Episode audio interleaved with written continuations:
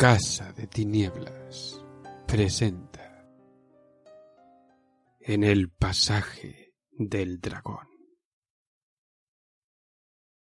Oh, vos a quien os arde el corazón, por aquellos que arden en el infierno, cuyos fuegos vos mismo alimentáis a su vez, ¿cuánto tiempo suplicaréis? Tened piedad de ellos, Señor, porque ¿quién sois vos para enseñar y él para aprender?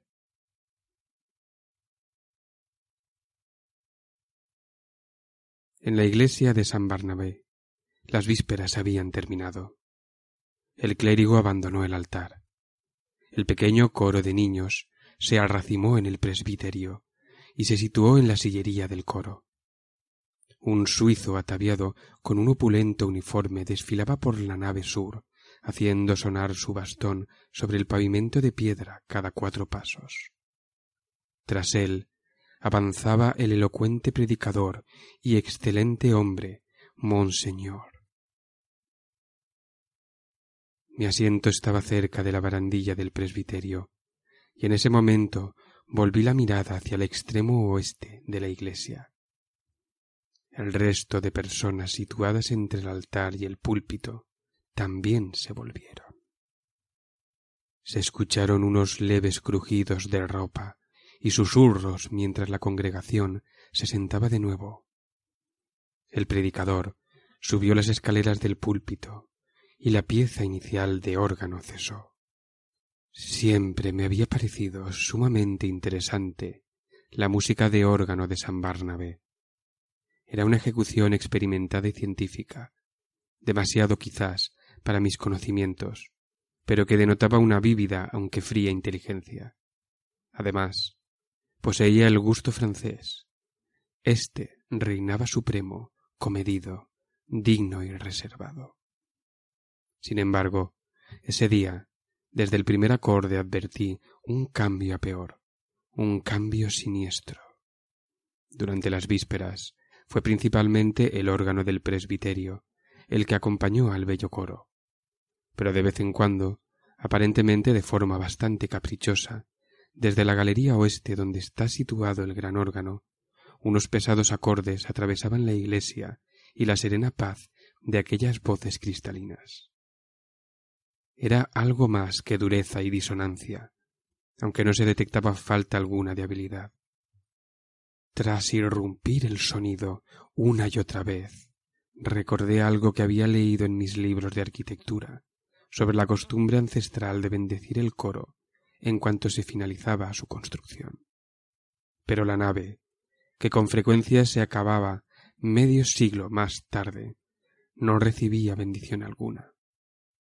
Me pregunté ociosamente si ese había sido el caso de San Barnabé, y si algo que habitualmente no se suponía que debía habitar en la iglesia cristiana pudiera haber penetrado sin ser detectado o haber tomado posesión de la galería oeste.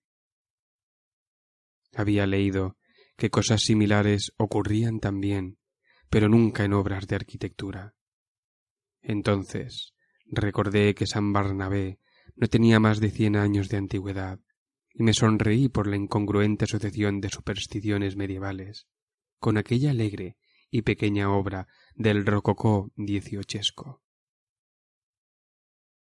Pero en esos momentos las vísperas ya habían finalizado, y tras ellas se suponía que debían sonar unos cuantos acordes reposados, apropiados para acompañar la meditación mientras esperábamos el sermón. En su lugar, los acordes disonantes procedentes de la parte baja de la iglesia estallaron cuando el clérigo se marchó, como si ya nada pudiera controlarlos. Pertenezco a una generación anterior y más simple a la que no le gusta buscar sutilezas psicológicas en el arte. Y siempre me he negado a buscar en la música nada más allá que melodía y armonía.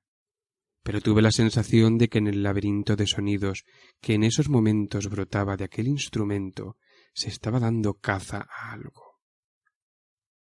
Lo perseguían de un lado a otro de los pedales, mientras los teclados bramaban con aprobación. Pobre diablo, quienquiera que fuese, poca ocasión de escapar parecía tener.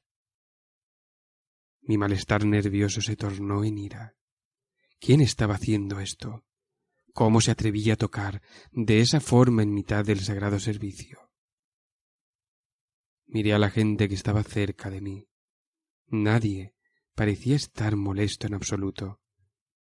Las plácidas frentes de las monjas arrodilladas, aún vueltas hacia el altar, no perdieron ni un ápice de su devota abstracción bajo la pálida sombra de sus tocas. La elegante dama que estaba a mi lado miraba con expectación a monseñor. Por lo que su rostro delataba, el órgano bien podría haber estado tocando un Ave María. Pero ahora, por fin, el predicador hizo la señal de la cruz y pidió silencio. Me volví hacia él aliviado. Hasta el momento no había podido encontrar el descanso que había ansiado cuando entré en San Barnabé esa misma tarde.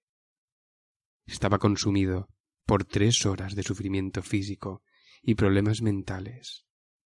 La última había sido la peor, y era un cuerpo exhausto, una mente abotargada y a un mismo tiempo sensible, lo que me había llevado a visitar mi iglesia favorita para curarme, porque había estado leyendo el rey de amarillo.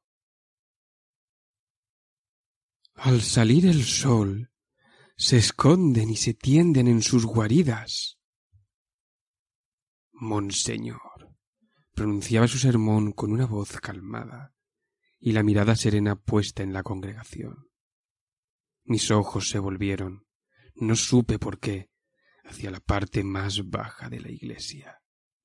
El organista, salió de detrás de los tubos y pasó junto a la galería de camino a la salida, y lo vi desaparecer por una pequeña puerta que conducía a unas escaleras que llevaban directamente a la calle. Era un hombre delgado, y su rostro estaba tan blanco como negro era su abrigo. Ya era hora, pensé, a otro sitio con tu endemoniada música. Espero que tu ayudante toque la pieza final del órgano. Con un sentimiento de alivio, con un profundo y sereno sentimiento de alivio, me volví de nuevo al afable rostro en el púlpito y me dispuse a escuchar. ¿Te está gustando este episodio? Hazte fan desde el botón apoyar del podcast de Nivos. Elige tu aportación y podrás escuchar este y el resto de sus episodios extra. Además, ayudarás a su productor a seguir creando contenido con la misma pasión y dedicación.